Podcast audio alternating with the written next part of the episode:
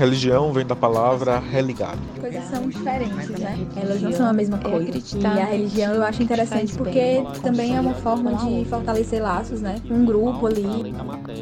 Uns aos outros como eu os amei. Religião para mim é amor, solidariedade, companheirismo, compaixão. Mas também eu não vejo a religião como determinante de uma espiritualidade que muitas vezes a religião dos indígenas, das religiões indígenas, pede comunhão com tudo, com a vida. Espiritualidade é uma forma de vivenciar a vida acreditando em algo maior. Este é o Hebreu Podcast. Andar com fé eu vou, café não costuma falhar. Andar com fé eu vou, café não costuma falhar. E aí galera, gente boa, tudo bem com vocês? Eu sou Lidomar Nepomuceno, host do podcast O Hebreu. E eu sou Lia Girão, host do podcast O Hebreu.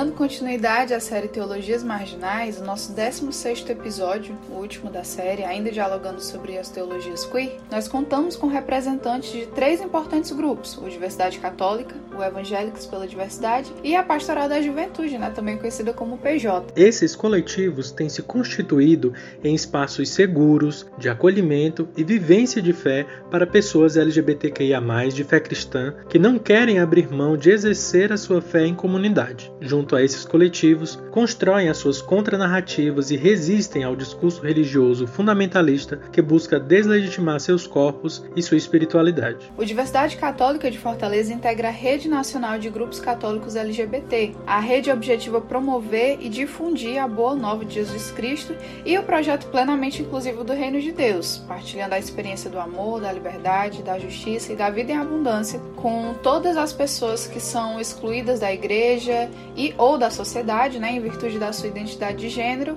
e ou orientação sexual. Já o Evangélicos pela Diversidade busca preencher no universo evangélico brasileiro uma lacuna na reflexão e ação na perspectiva de afirmação da diversidade sexual e de gênero. É uma iniciativa ministerial em movimento que parte de um chamado e vocação missionárias a fim de ser parte ativa da construção do reino de Deus que inclua e afirme as pessoas LGBTQIA+. Quanto à PJ, ela é uma pastoral social da Igreja Católica Apostólica Romana e tem como objetivo despertar jovens para a pessoa e a proposta de Jesus Cristo e desenvolver com eles um processo global de formação, capacitando a todos a atuarem na comunidade e também na própria pastoral, é, em outros ministérios da igreja e em seu meio específico, em compromisso com a libertação integral da pessoa e da sociedade. Representando cada um desses grupos, o Hebreu recebe hoje em nosso estúdio virtual, pelo Diversidade, Tibério Azevedo e Luciana Camargo. Evangélicos, Reverendo Bob Botelho, Sávio Cruz e Suelen Ross. Pela Pastoral da Juventude,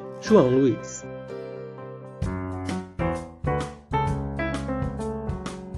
Então, gente, antes de começar o nosso papo de hoje, eu quero convidar você a seguir o nosso perfil no Instagram, @ohebreu. Lá no perfil a gente costuma soltar algum conteúdo extra no nosso IGTV. A gente tem produzido algumas séries, uma delas é o Imaginando Teologias, onde as artistas, os artistas que ilustraram essa temporada têm falado mais sobre o seu trabalho, de como pensaram as ilustrações. A gente também fez uma série especial sobre o 8 de março, então você pode conferir lá. Para além disso, se você quiser ter um contato mais próximo com a gente, mandando sugestões, perguntas, trocando uma ideia, é só você é, entrar no nosso grupo do Telegram. O link tá lá na bio do Instagram. E a gente tem uma novidade e um convite muito especial para você. Na próxima semana, no dia 28 de maio, o Hebreu estará completando um ano de existência. E na segunda-feira, no dia 24, nós vamos estar gravando um episódio especial de aniversário, onde a equipe do Hebreu será entrevistada por convidadas que passaram pelo Hebreu. Você que sempre teve curiosidade de saber como é a gravação, a gravação vai estar sendo transmitida pelo YouTube e vocês vão poder participar, mandando suas mensagens suas perguntas, suas curiosidades. Então a gente espera você lá no nosso canal do YouTube, o que marca a nossa entrada também nessa plataforma, já que a partir da próxima temporada nós também pretendemos disponibilizar os nossos episódios lá. Dia 24 de maio, na segunda-feira, às 17h30, pelo YouTube. E hoje, dando continuidade à nossa série Teologias Marginais, nós recebemos três grupos de história e atuação muito bonitas. É, e aí, sem muitas delongas, eu quero pedir para cada um dos integrantes de cada um dos coletivos se apresentarem. Vamos lá, eu queria começar, pode ser pelo diversidade? Pode ser, gente? A galera da diversidade? Oi, pode ser. então, Tibério, você que já tomou a iniciativa, nos diga lá quem é você. Oi, gente, é, meu nome é Tibério, eu faço parte do Diversidade, da coordenação do Diversidade Católica Fortaleza, que é um grupo que existe desde 2014 e faz parte da Rede Nacional de Grupos Católicos LGBT, LGBTs. É, e eu estou aqui junto com a Luciana, que também está na coordenação, né, Lu? Oi, gente, tudo bem? Boa tarde. Eu me chamo Luciana, é, faço parte do, da coordenação né, do Diversidade Católica Fortaleza, grupo esse que faz parte da Rede Nacional de Grupos Católicos LGBT. Eu também faço parte do Núcleo Madalenas, que faz parte também da rede. E estou muito feliz aqui com o convite para estar com vocês. Então acho que agora é o João. Nos diga lá quem é você. Oi, gente. Eu sou o João Luiz. Eu faço parte da Pastoral da Juventude, é uma pastoral social da Igreja Católica, e eu estou atualmente na coordenação é, arquidiocesana dessa pastoral aqui na cidade de Fortaleza. Eu e mais quatro companheiros de caminhada, fazemos é, essa coordenação da Arquidiocese. E eu tenho 26 anos, eu estou na pastoral desde os meus 13, né, faz um tempinho. Então, além de coordenar a Arquidiocese de Fortaleza enquanto é, jovem na pastoral da juventude, eu estou aqui hoje para somar com vocês aqui no bate-papo. Massa, muito obrigado, João, muito obrigado, Tibério, é, Luciana. E aí eu já passo para a galera do Evangelics. Vou começar com o Bob. Bob, nos diga lá quem é você. Oi, oi, gente, que bom estar tá aqui. Obrigado pela, pela oportunidade, pelo convite, pessoal do podcast O Hebreu. Eu sou Bob Luiz Botelho, tenho 26 anos, sou acadêmico de Geografia pela Universidade Federal do Paraná, sou teólogo e sou reverendo pela Igreja das Américas aqui no Brasil, que é, é uma igreja latino-americana, né? Igreja Antigua de las Américas, e sou reverendo da igreja no Brasil. Atualmente eu estou na coordenação executiva geral do Evangelics, sou cofundador do Evangelics e moro em Curitiba. Nesse momento eu estou em São Paulo por um, uma demanda pastoral e missionária, mas minha base é Curitiba mesmo. E sou canceriano. Importante essa informação, gente. Se quiserem acrescentar, fica à vontade. Obrigado, Bob. E você, Suelen, nos diga lá quem é você. Oi, gente, tudo bem? É, meu nome é Suelen, eu tenho 33 anos. Eu sou coordenadora de um dos núcleos do Evangelics aqui em Curitiba, Paraná. E conheço Evangelics já desde 2019. Sou educadora física, formada pela Federal aqui também. E é isso. E a pastora. E a pastora. Não gosto de falar, mas é pastora. o Bob gosta de reforçar né, galera? É importante. Obrigado. E o Sávio, né, gente? Sávio, nos diga lá quem é você. Oi, oi, oi. Oi, gente, eu sou Sávio Cruz. Eu sou apenas uma gayzinha de igreja. Brincadeira. Eu sou coordenador do núcleo do Evangelics de Fortaleza, né, aqui no Ceará. E eu desenvolvo esse trabalho junto com meu amigo e parceiro, o Ítalo, que também é coordenador do núcleo aqui do Evangelics Fortaleza Ceará. E a gente começou esse trabalho em 2019, assim, no finzinho ali em setembro, outubro, se eu não me engano. E a gente está aí desde 2019 nessa boa luta, que tem sido muito prazerosa. E é isso, eu sou estudante de letras, lutando para me formar, tenho 25 anos e sou sagitariano. Adorei. Muito obrigado, gente. Eu acho que essa é a maior cota de cearense numa gravação só que a gente tem, né? Que bom, porque esse podcast é um podcast genuinamente cearense. Então, muito obrigado. E aí, gente, uma, uma coisa que a gente sempre está buscando saber nessas gravações com os coletivos é em relação ao contexto de surgimento dessas organizações, né? Então eu queria saber de vocês quando, de que forma, né, em que contexto surgem. Aí quem se sentir à vontade para iniciar. Eu... Bom, posso começar então, é, contando a história do Evangelics pela Diversidade. É, o Evangelics pela Diversidade ele é o encontro de, inicialmente, né, o encontro de três corações de pessoas que estavam insatisfeitas com a LGBTfobia na igreja evangélica brasileira e com o fato de que LGBTs não têm espaço de fala dentro do ambiente evangélico no Brasil. Na América Latina de uma forma geral, mas nesse momento no Brasil.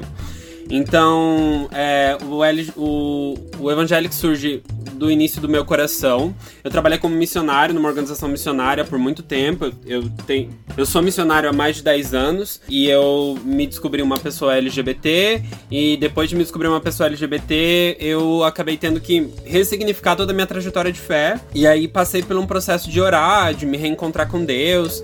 E acabei encontrando em 2016 o Flávio e o pessoal do Festival Reimaginar, que é um festival que trabalha com pautas progressistas evangélicas, então teologia feminista, teologia negra, ecoteologia, combate à fome, é, teologia pública, política, sociedade, arte, cultura. E o Festival Reimaginar, ele é um marco histórico né, no movimento evangélico brasileiro. E o de 2016 foi legal porque, assim, tiveram várias representações feministas, várias representações do movimento negro, mas teve uma única mesa sobre LGBTs. Na mesa tava André Moscoff, que hoje é um dos maiores nomes da teologia queer no Brasil. É, tinha Anne Ster, na época ela ainda estava fazendo doutorado. E a pastora Ódia Barros, que passou pelo processo da igreja. E, e, e aquela mesa, ela não tinha nenhum movimento LGBT. Tinham pessoas, mas não movimento. E aquilo inquietou meu coração, porque as outras mesas de movimentos feministas e negros, elas tinham movimentos de fato. E depois, amadurecendo as conversas com o Flávio, eu conheci a Thalita, que é de Brasília. E a gente foi sonhando com um movimento organizado que trabalhasse com essa pauta LGBT dentro da, da, da igreja e o evangelho que surge assim. Em 2018 a gente realiza nosso primeiro encontro nacional, em novembro de 2018, no Rio de Janeiro, na UERJ, coincidindo inclusive com a segunda edição do Festival Reimaginar, né? Teve 2016, 2017 online, 2018 foi presencial no Rio de Janeiro. E aí surge o movimento, a gente teve mais de 200 inscrições, pessoas do Brasil inteiro, região norte, nordeste, sul, centro-oeste, sudeste, e todo mundo tentando pensar. E aí o evangélico começa a criar corpo, criar forma, né? De maneira interdenominacional, não denominacional, a gente vai falar sobre isso um pouquinho mais pra frente. É, e aí a gente surge nesse desejo de pessoas LGBTs e aliadas. O Flávio Conrado, por exemplo, que é um dos fundadores, ele não é LGBT, né? Ele, ele é pai de uma menina trans e ele é como aliado da causa. A gente tentou sonhar com essa, essa nova possibilidade, né? Basicamente é isso, contextualmente é isso. Massa, obrigado, Bob. Eu acho que quem compartilha com a gente agora é o João, não é isso, João? É, como eu falei no início, eu faço parte da Pastoral da Juventude, que é um organismo da Igreja Católica, uma, é uma pastoral, a, Igreja Católica ela se organiza assim nas comunidades, né? são várias pastorais existentes e há uma série de pastorais sociais voltada para essas questões mais, vamos dizer assim, políticas, né, dentro da igreja. Então a, a Pastoral da Juventude ela surge há um tempinho aí atrás, aí na, na metade do século XX. A gente tem uma série de transformações sociais no Brasil e fora do Brasil. E dentro desse, dessas mudanças de surgimento de movimentos sociais dentro do Brasil, a gente tem aí um, um o surgimento também de uma série de, de, de iniciativas dentro da própria Igreja Católica iniciativas que visavam a discussão de problemáticas sociais. Então, a gente tem, principalmente nos anos 60, 70, 80, o surgimento de vários movimentos sociais e partidos políticos né, é, de esquerda, e dentro desse solo aí fértil tem é, a presença de muitas pastorais sociais também que vão eclodindo. A PJ nasce aí. No início, é, a gente tinha uns grupos denominados de JAC, JEC, JOC e JUC, que eram vários contextos e dentro de cada contexto havia aí um segmento de jovens. Então, a JA, que é a juventude agrária, a JEC, juventude estudantil, a JO, que é a operária, a JU, que é a universitária. Então a gente percebe aí que esses contextos aí estavam é, bem férteis, né?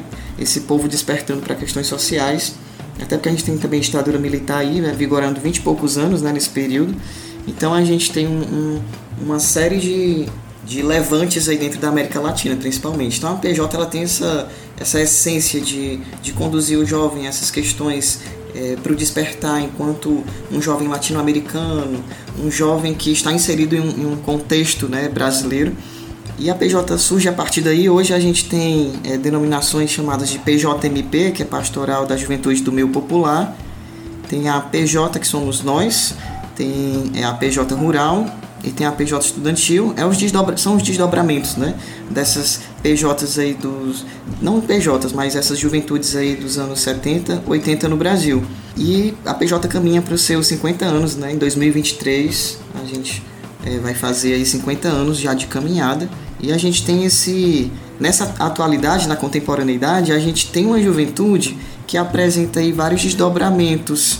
Eu sou uma pessoa LGBT, eu sou homem trans, E foi dentro do espaço da PJ é, que a gente é, fala sobre afetividade, sobre comunidade, sobre o nosso eu e o coletivo. Então, dentro do espaço da PJ, eu me descobri, vamos dizer dessa maneira. Então, os, os meus grupos de jovens, nos meus 13, 15 anos de idade, eu lembro bastante de a gente é, ter uma, uma grande é, quantidade de jovens dentro da comunidade. LGBTs, negros, né, pessoas que muitas vezes dentro de um espaço eclesial não encontram né, um, um local para ser ouvido, talvez. E foi dentro desse espaço de PJ que eu me fui me descobrindo, né? E sou homem trans no, e, e lembro bastante é, como era angustiante vivenciar as minhas questões lá na minha juventudezinha da, da adolescência, mas esse espaço da PJ foi um espaço em que eu me senti muito acolhido, que eu encontrei esse, esse, esse Deus é, tão diferente às vezes desse Deus castigador que a gente vê na boca de algumas pessoas que se dizem religiosas, né? Então, uma coisa que eu observo hoje, somos filhos da teologia da libertação, né? Tem uma origem bonita a gente, a gente não pode deixar essa origem é, escapar.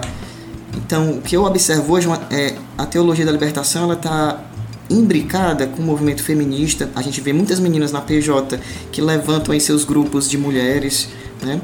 Isso é muito bacana, que foi dentro de um grupo de mulheres que eu acordei para a minha questão da minha identidade de gênero. Eu participei de um grupo de mulheres também da PJ, o primeiro grupo, né? enquanto é, PJ nacional, né? se a gente observar, o primeiro grupo de mulheres que houve da PJ foi o que eu participei aqui no Ceará, que era o grupo é, Flor de Mandacaru, e foi dentro desse grupo que eu comecei a, a, a pensar cada vez mais sobre a, as questões de, de, identidade que iam me cercando, né? E, e, isso é muito bacana a gente pensar. E a PJ ela foi esse espaço para mim de, de abertura para essa pessoa que, que eu estava me tornando a cada dia, né? Muito massa, João. Muito obrigado. Para você que caiu de paraquedas nesse episódio, né, o primeiro episódio da série Teologias Marginais foi um episódio sobre teologia da libertação e teologia da missão integral, né, que a gente conversou com a Teia Frigério, teóloga ecofeminista, e com Ariovaldo Ramos. Então, assim, é muito massa saber é, como há esse diálogo de fato, né? Então, muito bom, João. Muito obrigado. Então, agora a Luciana, não é isso, Luciana? Exato. É sempre bom escutar o João. Saudades, João. É, eu me chamo Luciana, né? Como eu já disse, falando um pouco do surgimento do diversidade aqui em Fortaleza. É, durante muitos anos eu fui da renovação carismática.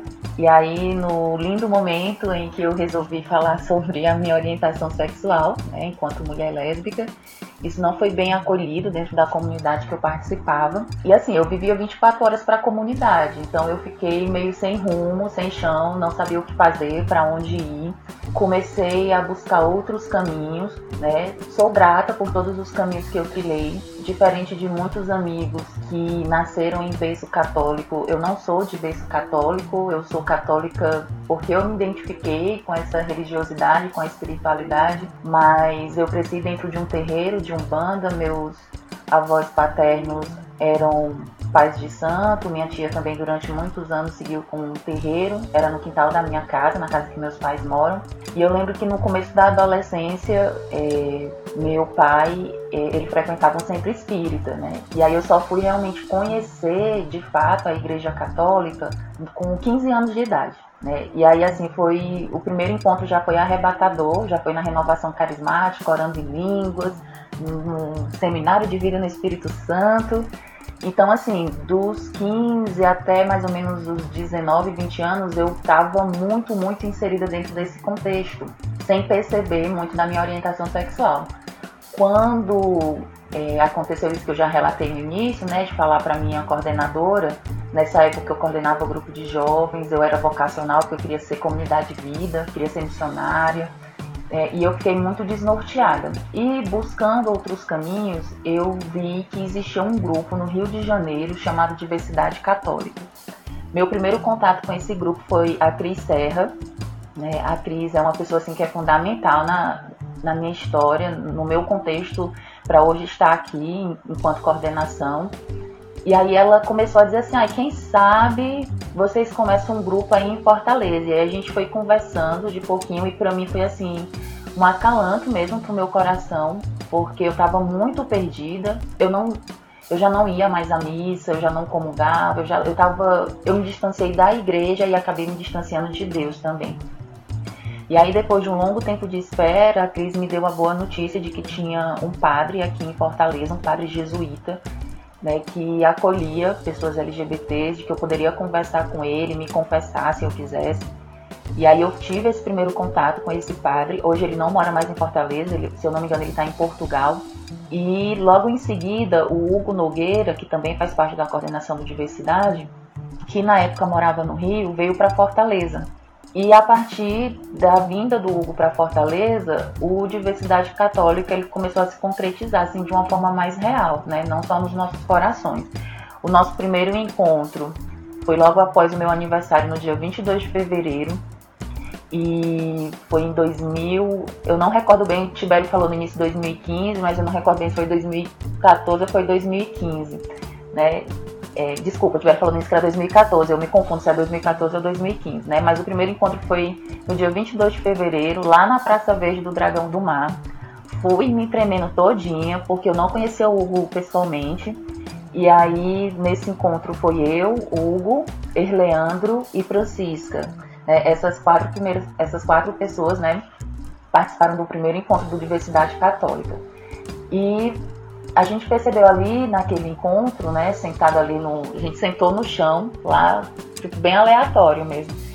E a gente conversando sobre as nossas experiências, sobre o nosso desejo de permanecer é, a viver essa religiosidade, da gente ter o nosso espaço dentro da igreja, sem ser criticado, sem ser julgado, a gente foi percebendo que tinha muitas outras pessoas ao nosso redor que também tinham esse desejo dessa vivência e não tinham.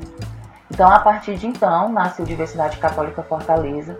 Desde então, é, a gente vem lutando, mesmo acho que a palavra é essa, de luta, para continuar com o grupo, porque é um caminho que não é fácil. A gente, aqui em Fortaleza, a gente não tem um apoio 100% da igreja, principalmente da arquidiocese é, que a gente tem um bispo que é extremamente conservador, mas a gente tem a graça de ter muitos padres, muitos religiosos e religiosas que nos acolhem, que nos recebem com muito carinho e tem essa vivência real do Cristo que é amor e acolhida. É, então a gente está aí na caminhada desde então. Que massa, gente. Lia, você quer comentar alguma coisa, amiga? É, não, queria só né, realmente agradecer a cada um que pôde estar aqui conosco de novo.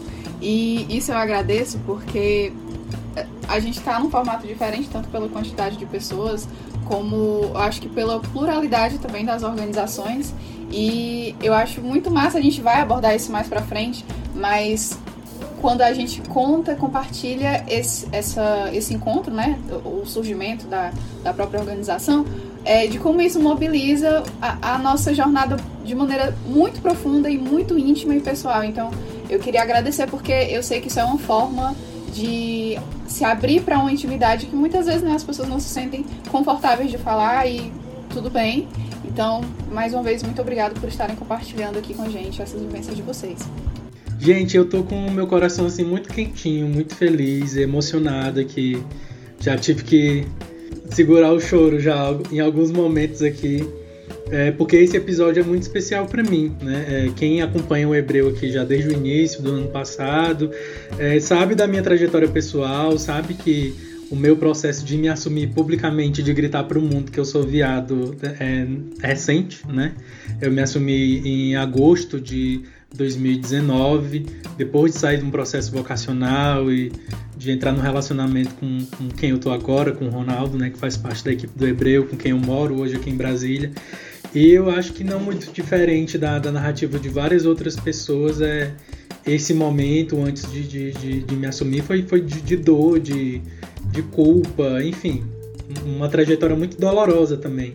Então, é, poder estar nesse espaço do Hebreu hoje, dialogando com, todos aqui, é, falando desses espaços de acolhimento, falando desses espaços que permite que a gente seja quem a gente é e vivencie a nossa espiritualidade, é muito especial para mim. Então, assim, esse episódio especialmente é, é maravilhoso. Ele é, é, aquece demais o meu coração. Então, agradeço muito, muito, muito.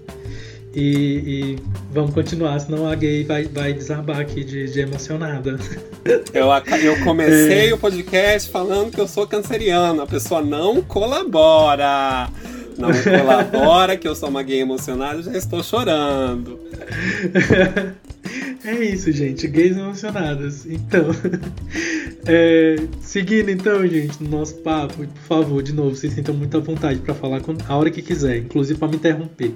É, a gente queria saber é, se existe né, um, um, diálogo dos coletivos com, com a teologia queer ou com outras teologias é, que, que, pensam que sobre, sobre o acolhimento a pessoas LGBTQIA.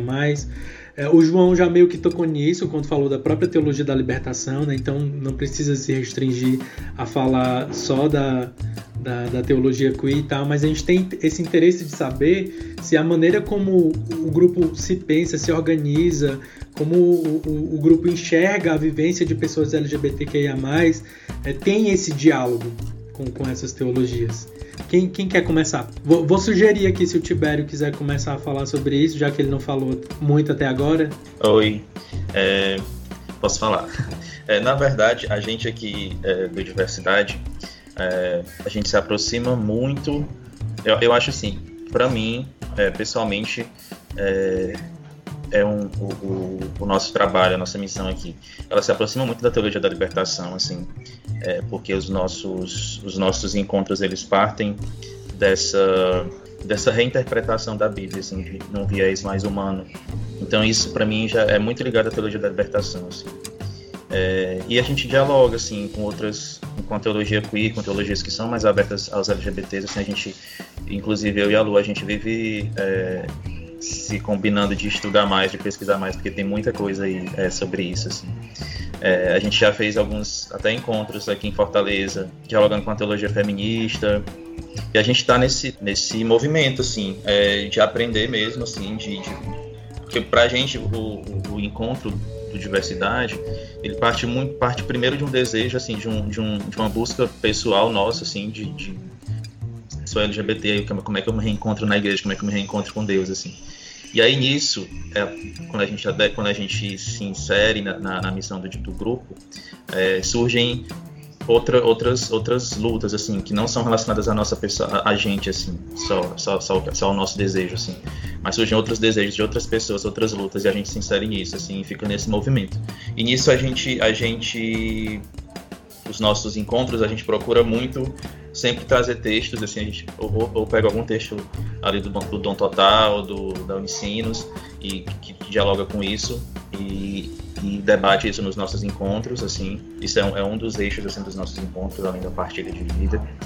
É, mas isso sempre nessa perspectiva de, de, como é que, a partir do, do desse desejo que surge na, na, da vida, assim, como é que, onde é que a gente vai encontrar é, quem está falando sobre isso, assim, sabe? Quem está falando sobre, quem está organizando esse pensamento e como é que a gente organiza o nosso pensamento também a partir dessas leituras, assim. Massa, Tibério, obrigado. É, João, por favor. Sobre essa questão é, da teologia da libertação, enfim, da, das configurações dos nossos dos nossos grupos, o que os grupos leem, estudam, enfim, os materiais que a gente tem acesso. A gente tem na Pastoral da Juventude um, um jeito bem peculiar é, de rezar e de vivenciar a espiritualidade. A pastoral, até para quem está acostumado com um jeito mais tradicional de reza, né, toma assim um susto às vezes, porque dentro da PJ a gente tem o que a gente chama de uma mística muito específica. Né? Então a gente reza por meio de poesias, é, por meio de, de canções seculares, né, sem ser canções é, ditas religiosas somente. Então a gente tem um, um, um diálogo muito bacana, muitas vezes com, can, com canções da, da cultura é, africana, a gente tem um diálogo que a gente prega bastante o ecumenismo, né?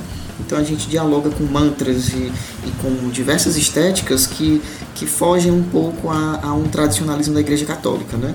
Então é, tem uma, uma, um jeito muito bacana e isso me cativou bastante. Eu, eu, eu, gosto muito de tocar instrumentos. Eu comecei minha caminhada na igreja é, dentro do Ministério de Música, né? Então eu, eu comecei tocando aí teclado, violão, bem criança, eu tinha 11 anos. Aí eu comecei na, dentro da, da vida de comunidade assim, né? Me inserindo dessa maneira. E eu me apaixonei pela arte que a PJ traz, né? Tem esse a, PJ tem esse, esse flerte muito bacana com, com, com essa questão é, da estética negra, da, da estética indígena, então isso me, me pegou bastante. Então nossa, a nossa juventude dialoga bastante nesse sentido, em relação à a, a questão do, é, da, da galera LGBT, da galera feminista, enfim. É, a gente acaba é, vendo a, a partir do, de 2016, mais ou menos. A partir de 2016, 2015, 2016, eu acho que 2016 foi um ano emblemático assim é, para o Brasil em questões políticas, assim como 2013 também. Então a gente observa assim é, de 2013, 2014, 2015, 2016 uma, uma juventude que está pautada em diversas questões é, muito sensíveis como a questão da mulher, a questão do LGBT. Então a gente tem assim na, na PJ um, um, diálogo maior nesse, nesse período, até porque as questões sociais do período eram assim bem, bem sensíveis a isso, como hoje também. Então a gente, nos nossos grupos é, de base, tem esse sempre esse cuidado com a questão, por exemplo, de uma coisa que, que a gente não tem muito se quem vai para a missa ou para o culto, enfim, a questão da flexão de gênero, né? Não sei se a gente percebe que tudo é muito masculino, né? A, a, o próprio poder dentro da igreja é um, uma questão assim, até falocêntrica, uma questão do macho, né? Daquele homem branco e tal. Então até isso a gente começou a, a, a modificar nas nossas é, nos nossos livros de PJ e tudo, a questão da linguagem, né? Uma linguagem mais inclusiva, é, tanto para mulheres, tanto para pessoas LGBTs, enfim, essa questão da, da linguagem neutra, enfim, a gente, a gente tenta é, sempre abarcar esse, essa conexão, até porque as próprias coordenações são muitas pessoas dessa maneira. Eu próprio, né, como uma pessoa trans, é, a Lu falava antes sobre como foi a, aceitação dela, né, na, na, comunidade dela. Minha comunidade também foi bem, bem complexa a aceitação, digamos assim. Eu era muito engajado, então eu não tive, é, assim, de uma maneira tão amigável, mas eu continuava dentro da comunidade tudo. Hoje eu, eu não participo mais é, da comunidade lá onde eu estava, mas é, eu tenho o trabalho enquanto coordenação da arquidiocese. Né? Eu, minha companheira também, a Beth, ela também faz parte da, da coordenação. Enfim, a gente percebe o clamor do hoje. Né? A juventude do hoje que está na igreja é uma juventude que está aí reivindicando as falas, entende? Então é, é impossível não incomodar, porque essa juventude ela está atenta. Né? A gente tem um debate, a gente observa, fechando é, minha fala, eu, eu converso muito assim com, com o pessoal da coordenação, que essa juventude aí ela não é boba não. A juventude ela, ela, ela, tem, ela tem o conhecimento aí, ela, ela tá com, com os debates na ponta da língua, né? E, e o mundo que se cuide, a juventude ela, ela tá muito potente. É impossível que a, que a igreja, enfim, eu falo enquanto igreja católica, é impossível que ela é, permaneça assim tão empedrada em algumas questões. Eu, eu tenho certeza que, que os novos ares estão chegando, que é impossível, né? Essa revolução da juventude está muito forte aí, e dos debates todos sociais. Eu tenho, eu tenho um olhar é, esperançoso, eu tenho um olhar esperançoso, apesar de, né? Como diria Clarice Lispector, apesar de, eu acho que eu, eu tenho um olhar muito esperançoso para tudo isso. Obrigado, João. Ai, gente, eu também me encho de esperança ouvindo vocês. é isso. É... Bob, você quer falar pelo evangélico? Então, é... gente, que inspiração todas as falas até aqui, viu? Obrigado por ministrarem ao meu coração de forma tão potente assim. É, então, sim, o Evangelics ele é, ele é envolvido com, com diversas teologias queer, né? É importante lembrar que existem teologias queer, né? Com certeza a Anister deve ter falado sobre isso, assim, falou sobre isso. É, e o Evangelics trabalha com, com uma diversidade de teologia, de, de, possibilidades dentro das teologias queer, né? E com outras teologias que não se identificam como teologias queer, mas que são afirmativas da diversidade, né? É sempre importante lembrar, o Evangelics ele tá num lugar muito bem posicionado. Nós afirmamos e celebramos a diversidade sexual e de gênero.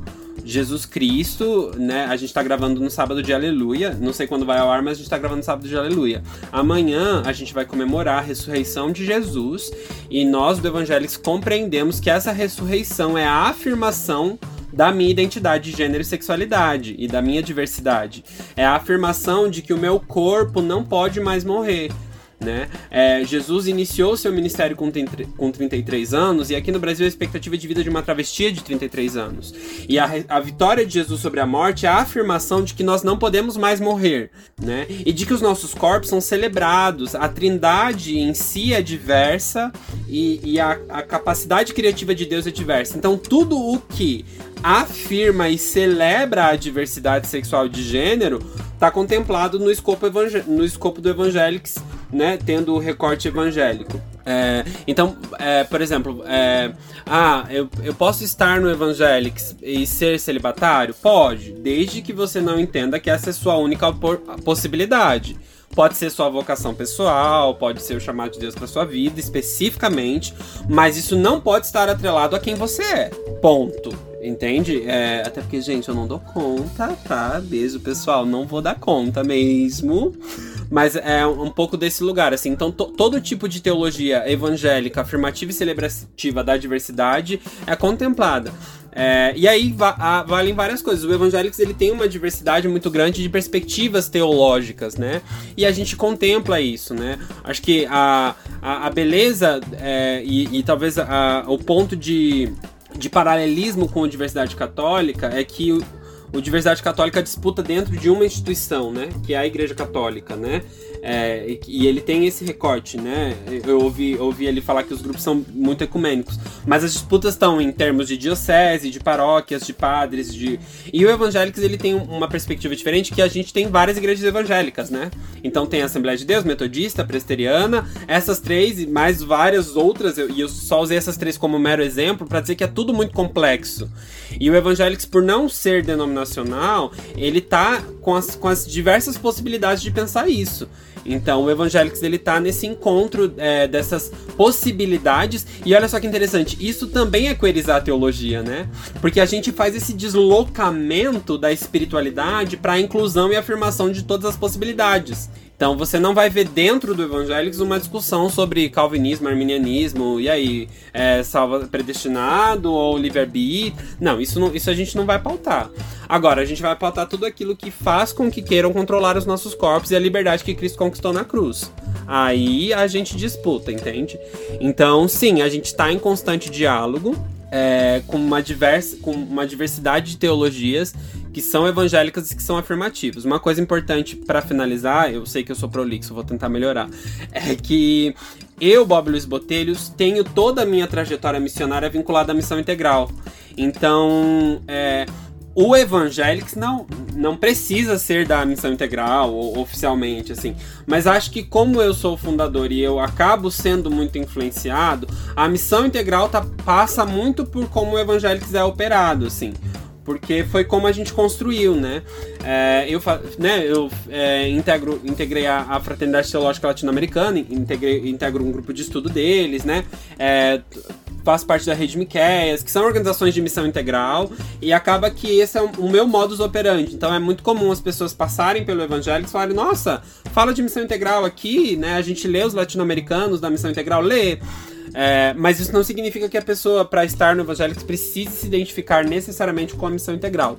Mas, assim, be bebemos muito dela, né? Inclusive numa tentativa de queerizar a missão integral, né? Porque a missão integral já, já avançou em, em vários debates. A missão integral fala de mulher, a missão integral fala de negritude, de povos tradicionais, de ecologia. Mas a missão integral não fala de LGBTs, né? Então é inclusive uma reivindicação política, porque sim, vamos fazer uma missão integral queer, uma missão queer integral, né? E, e aí essa. Mas isso tem mais a ver com o Bob do que com o Evangélicos em si. É, é, e, e, e, acho importante fazer essa separação. Então sim, a gente dialoga com, com várias coisas. Massa.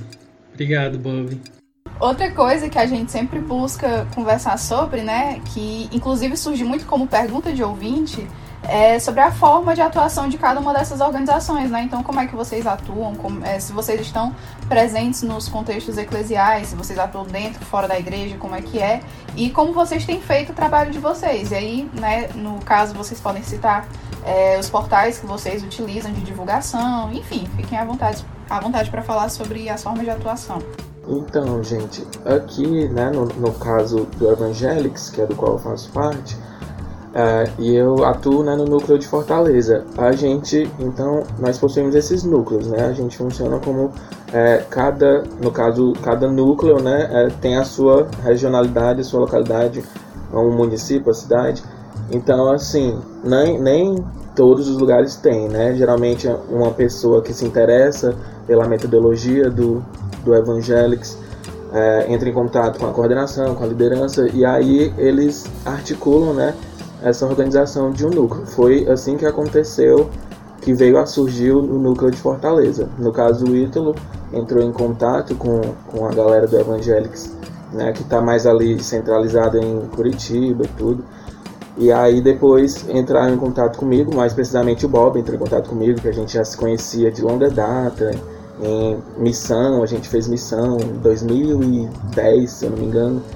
E aí, como já nos conhecíamos, ele me chamou para coordenar esse trabalho junto com o Ítalo. E o Ítalo também já me conhecia. Nós dois fazíamos parte da mesma igreja. O Ítalo hoje não, eu continuo na mesma igreja. Na mesma igreja sim, na mesma denominação. Então, ele fez meio que essa ponte, mesmo que a gente já se conhecesse. E aí surgiu o núcleo do, do Evangelics Fortaleza.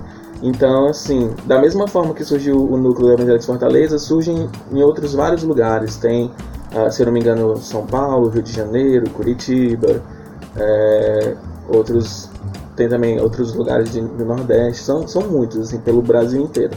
E é bem, é bem, na verdade, assim, simples, né? Nós temos autonomia, claro, também temos direcionamento, né, dos líderes, mas é, é algo, assim, bem gostoso de se fazer, de, de elaborar e de lidar com as pessoas que nós conhecemos.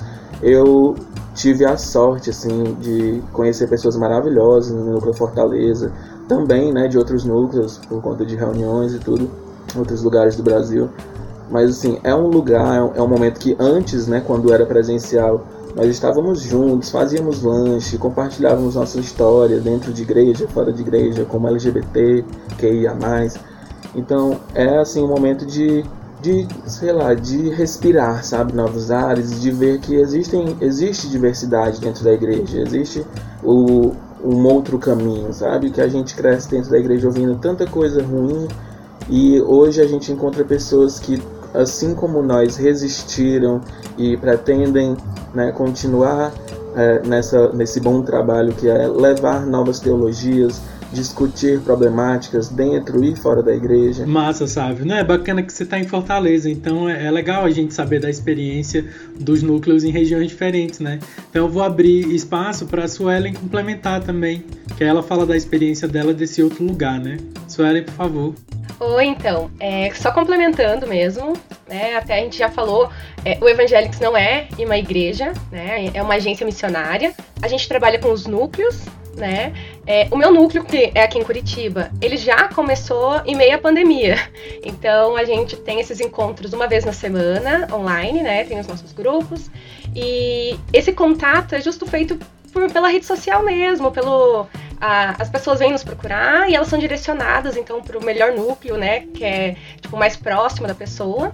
É, é dessa forma, assim, bem como o Sábio já falou, é, a gente tem esse direcionamento da coordenação, mas ao mesmo tempo a gente tem bastante autonomia para trabalhar. E são núcleos mesmo de acolhimento, que falando da experiência aqui do núcleo de Curitiba mesmo, é, todos que vieram para o núcleo eram pessoas que não foram é, recebidas pela sua comunidade, né? A partir do momento que assumiram a sua sexualidade. Então, elas ficaram é, perdidas nesse sentido, não sabiam como iam fazer, né? Como iam continuar adorando a Deus e enfim. Então, o núcleo foi um, um, lugar onde elas se encontraram. Então, a gente faz esse acolhimento, a gente faz esse aconselhamento. É, o Evangélicos propõe algumas formações, então para a gente até é, aprender mais e conseguir né, trabalhar melhor então com essas pessoas que chegam então precisando né, desse acolhimento, precisando desse apoio. E mas é bem isso mesmo. Então assim, nós não somos uma igreja, né, para deixar bem pontuado isso, mas ao mesmo tempo a gente é uma ponte, né, para essas pessoas que não encontram essa igreja, que tem essa é, desse cunho afirmativo, né, essa teologia afirmativa. Então a gente é essa ponte para a pessoa se encontrar ali e ser acolhida ali. Nossa. Obrigado, Suelen. João, né? É, a Pastoral da Juventude tem uma atuação dentro da Igreja Católica, então um grupo de PJ é, é pautado dentro de uma comunidade mesmo, Então, o nível principal, o nível primordial de atenção dado é, dentro da pastoral da juventude é o grupo de base, que é o, grupo de jovens, que é esse que vai se reunir é, semanalmente, né, de acordo com a realidade daquele grupo, pode ser quinzenalmente, enfim. Então, para nascer um grupo de jovens, tem que ter um desejo desses jovens de se verem, de se encontrarem. São jovens que partilham de uma realidade de um bairro determinado, né? Então, esses jovens se encontram normalmente é, é, como moradores de um mesmo bairro, de uma mesma localidade. E para se iniciar um grupo de jovens, é, inicia-se primeiro com uma nucleação. Esse é o nome dado, né? É aquele primeiro é, aquele primeiro núcleo formado, a gente dá esse nome de nucleação, e esses jovens se encontram normalmente num período de um ano, é, fazem seus encontros com, com, um caráter bem assim mesmo de primeiro amor, né? aquela coisa mesmo de, de, de um conhecimento é, de questões afetivas, individuais e do próprio grupo. Depois da nucleação, eles normalmente um grupo de jovens é, tem aí o seu amadurecimento, aí escolhe-se um nome para o grupo, faz toda uma eleição da coordenação do grupo, né? Se a gente pensar essa questão de coordenação, a nível nacional, a Pastoral da Juventude, ela tem uma é, tem a, a coordenação nacional, tem a secretaria nacional e tem uma comissão de assessores. E essas pessoas são escolhidas né, nesses níveis de coordenação nacional, de, de secretaria e de e de assessores nacionais são escolhidas é, por meio de, de, de, eventos que têm uma certa, é, tem uma certa duração para, serem, para acontecer. Né? Tem a ampliada nacional, tem encontro nacional da PJ. A ampliada, por exemplo, é a cada dois anos e, e o encontro nacional tem um, um, um espaço de tempo maior para acontecer. Enfim, é dentro desse, desse, desses níveis todos aí a gente tem aquele núcleo que a gente tem que dar maior atenção, que é esse jovem é, que está aí no grupo de jovens. Então a gente tem essas instâncias nacionais, mas tem essas dos grupos é, de base. É, aqui em Fortaleza a gente se divide, por exemplo, em regiões, né?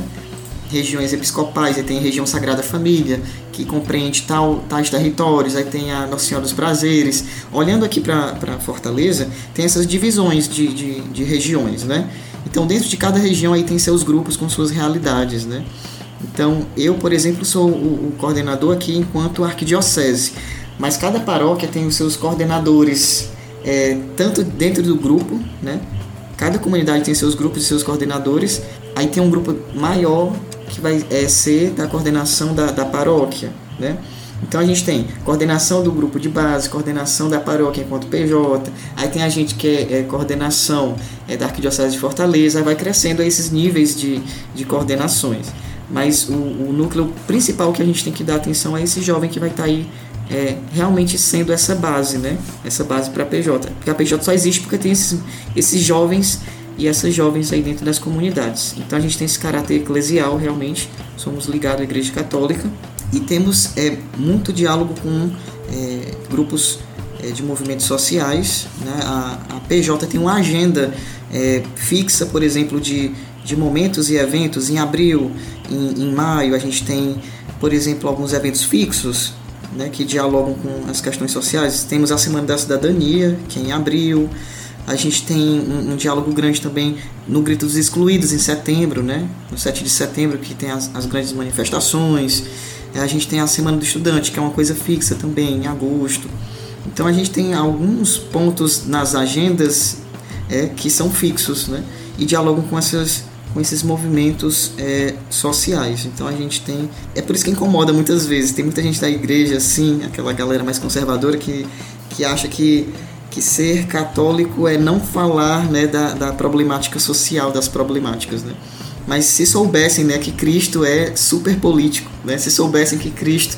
Inclusive, né, por isso que ele, ele sofre todo esse, esse martírio todo. Né? E simbolicamente a gente está hoje, né, nesse período de Semana Santa falando dessas questões, né? Então o próprio Cristo dá esse pontapé, né? Se o próprio fez e foi né, dessa maneira, por que, que nós vamos nos abster de ser também essa revolução, né? Massa, João. Eu vou só insistir um pouquinho contigo, é, que diferente do, do e do Diversidade Católica, que tem um enfoque essencial nas pessoas LGBTQIA+, A PJ não necessariamente, né? E eu acho muito massa que a gente tenha a PJ e tenha a tua fala aqui, que para além do diversidade católica, tem um outro espaço dentro da igreja também de acolhimento, né? Então, João, pedindo especificamente se você puder falar um pouco mais de como a PJ também lida com isso, do acolhimento às pessoas LGBTQIA+, de como é pensado esse espaço para acolher essas pessoas. É sobre é, a questão né, do acolhimento à, à juventude né, LGBTQIA+. A gente não tem como diversidade né, católica, que foi um, um dos grupos que eu que eu também tive contato, né? Acho que a Lu foi uma das primeiras pessoas assim do diversidade que eu tive contato há, há um tempo. É, a PJ não, não tem esse é, dito, né, expresso que, que é um, um, um local de acolhimento é, para pessoas LGBTQIA+. Né? A gente não tem uma fala dessa maneira dentro da igreja. Mas é, nas entrelinhas a gente faz esse, esse acolhimento. Se a gente observar, por exemplo, eu observando, por exemplo, a minha comunidade né, que eu participava, as coordenações, é, as próprias pessoas que integravam né, o, o grupo ao qual fazia parte, eram, eram, eram pessoas LGBTs, a gente até brincava, né? É, o, o nosso grupo é, é, o grupo das gays, né? O pessoal brincava assim. Mas é, é, é, uma, é, um, é uma transformação que a gente observa, é, como eu estava falando, é, é uma questão do, da contemporaneidade, né? A juventude que se apresenta na igreja, católica principalmente, é uma juventude, gente, LGBTQIA+. Né? Coroinhas, pessoas que estão lendo na missa, pessoas que varrem a igreja, que estão nas pastorais todas, é um público LGBT que ia mais, mas a Igreja Católica fecha os olhos, ela fecha os olhos, né? Aqui e acolá a gente tem coordenações, pessoas dentro da igreja que nos acolhem, né, de maneira muito interessante, mas o público que a, que, que a igreja tem é esse público LGBT que está trabalhando dentro dela. Então é, é, é, até uma coisa muito hipócrita às vezes que a gente vê esse não acolhimento das pessoas LGBTs dentro da igreja católica, sendo que o, o seu público que trabalha para ela é esse público. Então a PJ ela não tem esse discurso assim tão aberto falando que somos direcionados para jovens é, LGBTQIA+, mas a gente observa que, por exemplo, o nosso trabalho enquanto Arquidiocese de Fortaleza, enquanto é, coordenação, a gente tem esse, esse cuidado de, de fazer, por exemplo, momentos é, que tratem das questões do público LGBTQIA+. A Lu e o Tibério foram uma vez para um, um, evento que a gente fez, que eu acho que era da Semana da Cidadania, que é justamente em abril. Era presencial, porque não tinha pandemia nesse período, e eles foram, e foi lá que eu os conheci. Foi até um, um, um lance meio de entrevista que a gente fez um encontro, não sei se eles lembram. Então foi... É, quando a gente tem é, uma ideia de, de meter essa questão do LGBT, até porque nossos jovens, a maioria são LGBTs, a gente faz isso né? Por mais que a gente não, não, não declare abertamente, até porque a gente sabe do rechaço que tem, né? Pela ala conservadora da igreja, mas a gente incomoda dessa maneira, né? Então, a própria Lu e o próprio Tibério eu conheci de uma iniciativa da gente, de Dark Diocese aqui, foi em 2000 e tanto, nem lembro, 2000 e... Antes da pandemia, né? 2018, talvez. Então, é, é interessante, porque dou uma pergunta, isso, né? Como é que a gente faz esse, esse acolhimento, esse trabalho? São nas entrelinhas, né? Nas entrelinhas da resistência a gente faz isso. Né? Então a gente pauta as questões sensíveis aí das mulheres. A gente tem a campanha nacional, que a cada três anos tem uma campanha nacional. A, a campanha atual é sobre o enfrentamento aos ciclos de violência contra a mulher. E é escândalo, às vezes, um grupo de jovens trabalhar isso numa comunidade. Porque o tanto de, de famílias que a gente sabe, aquela família tradicional, com aquela figura patriarcal, né? A gente sabe que incomoda, né? Então a gente está, por exemplo, com essa campanha nacional, né? Que fala da questão da mulher. Então é na, são nas entrelinhas que a gente faz a nossa resistência, né? Então é, é, é, dessa maneira. Né? Quem dera se a gente pudesse né, verbalizar com todas as palavras às vezes o que a gente quer, mas é, é, é por meio desse cativando esse jovem para vir para esse local, a gente vai é, construindo aí as trincheiras, né? Nossa, obrigado, João. É, pois é, aqui no, no Diversidade Católica a gente são, gente, nossos encontros é, são mensais.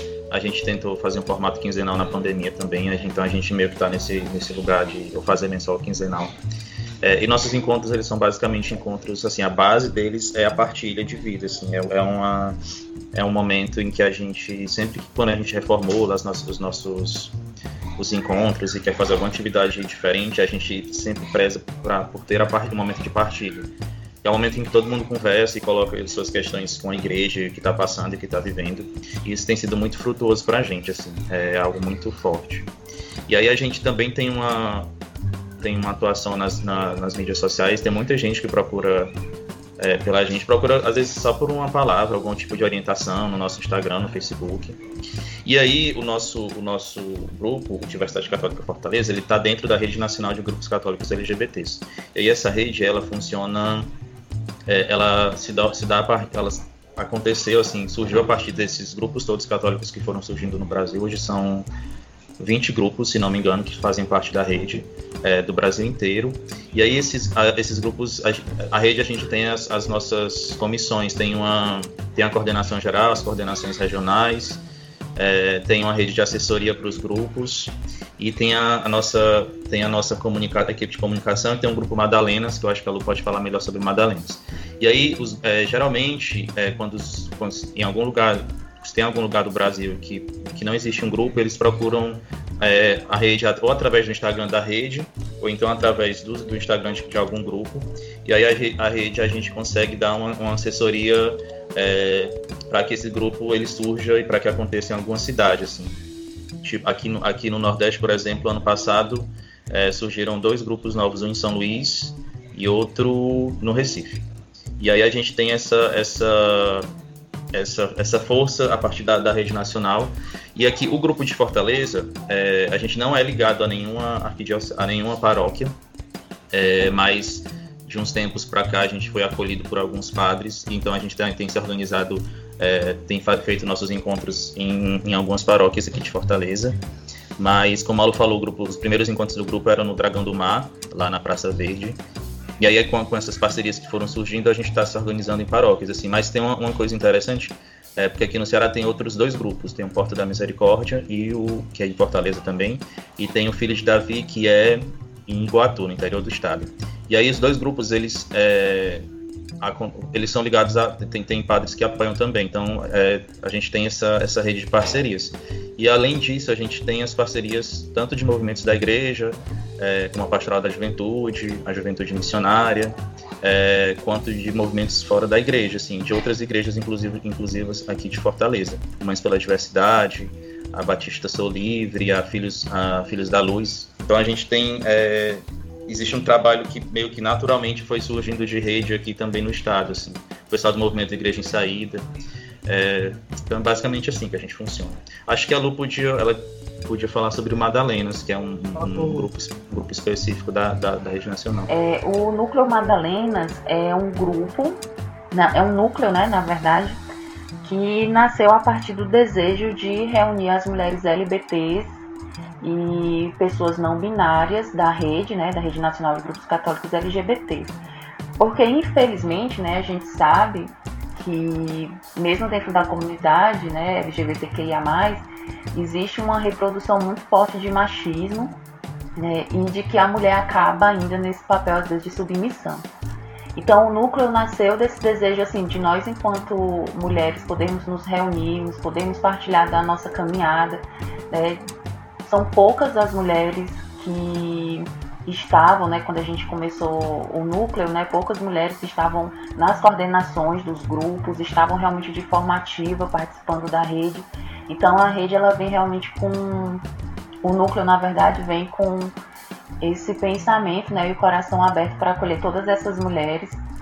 E aí a gente começou a pensar atividades dentro do núcleo, né? O núcleo Madalenas hoje tem um Instagram nós tivemos recentemente um primeiro encontro de grupo de estudos, né, e aí é um momento que é fechado realmente somente para as mulheres LB, LBTs e pessoas não binárias da rede. Né? Inicialmente é essa a ideia, para que a gente possa ter esse embasamento e aí a gente começa também já a visualizar um pouco aí da teologia feminista né, dentro da igreja para que a gente possa crescer também dentro da rede. Acho que só para trazer, né? O foco do Evangélicos e o coração do Evangélicos é o núcleo, mas falando um pouco sobre serviço à igreja, né? O Evangélicos tem algumas iniciativas, né? O Evangélicos trabalha, por exemplo, com oficinas, workshops, né? A gente dá treinamento para igrejas. há dois sábados atrás eu estava participando de um núcleo de uma, de uma denominação é, evangélica que não, tem na, não, não tinha nenhum LGBT, a igreja quis começar o debate, me convidou. Sábado que vem eu tenho uma. Ou, não, daqui dois sábados eu tenho uma outra reunião com outra igreja. É, então a gente serve as igrejas, as denominações evangélicas, dando oficinas, treinamentos, né? A gente também tem um grupo de mentoria de pastores, tem pastores de denominações que não são afirmativas, e esses pastores querem ser afirmativos, acolher LGBTs. E aí, como que resolve isso? Porque a gente também não pode falar pro pastor, ah, não, banca aí, a sua igreja vai te demitir, você que é pai de família vai ficar desempregado e, né, não dá para romantizar a luta dessa forma, né? Então, como que a gente maneja essas questões? E, e a gente também tem essas formas de serviço à igreja, mesmo não sendo uma igreja, e, e a Suelen falou muito bem, nós somos uma agência missionária, nós também servimos a igreja, sabe? Em, em, em iniciativas que as igrejas se preocupam, né? O Evangélicos ele tem iniciativas de direitos humanos, a gente fala na OEA, né? Eu participo da, da Organização dos Estados Americanos, trabalhando com incidência pública e política, né? Debatendo o fundamentalismo religioso contra LGBTs na esfera da, dos direitos humanos mesmo. Mas são outras iniciativas paralelas, né? que, que a gente faz, tem muita coisa. E vocês podem entrar nas redes sociais do Evangélicos e descobrir, mas só falando sobre essas outras formas de serviço à igreja, né? É, que a gente tem enquanto organização missionária, enquanto agência missionária, né? A gente queria saber de vocês, e aí, se vocês continuam todos e todos ligados à, à igreja de alguma forma, né? ligados institucionalmente à igreja, frequentando a igreja, congregando, que nem de os crentes. é, e como é que tem sido essa sua relação na igreja hoje? Como é a sua relação com a igreja hoje? Tá certo, então vamos lá. É, atualmente é, eu moro em Fortaleza, mas eu morava numa. É, antes, né, até 2019, é, eu morava na região metropolitana de Fortaleza, em Pacatuba. Então vivi minha vida inteira né, em Pacatuba. É, o meu contato atual é, com a igreja enquanto coordenador da, da PJ, enquanto coordenador arquidiocesano. Então não estou mais inserido em comunidade, até porque quando eu me mudei para cá em 2019, precisamente 2020, né? em janeiro de 2020 foi que eu vim para cá antes da pandemia, é, aqui na, no bairro Maraponga.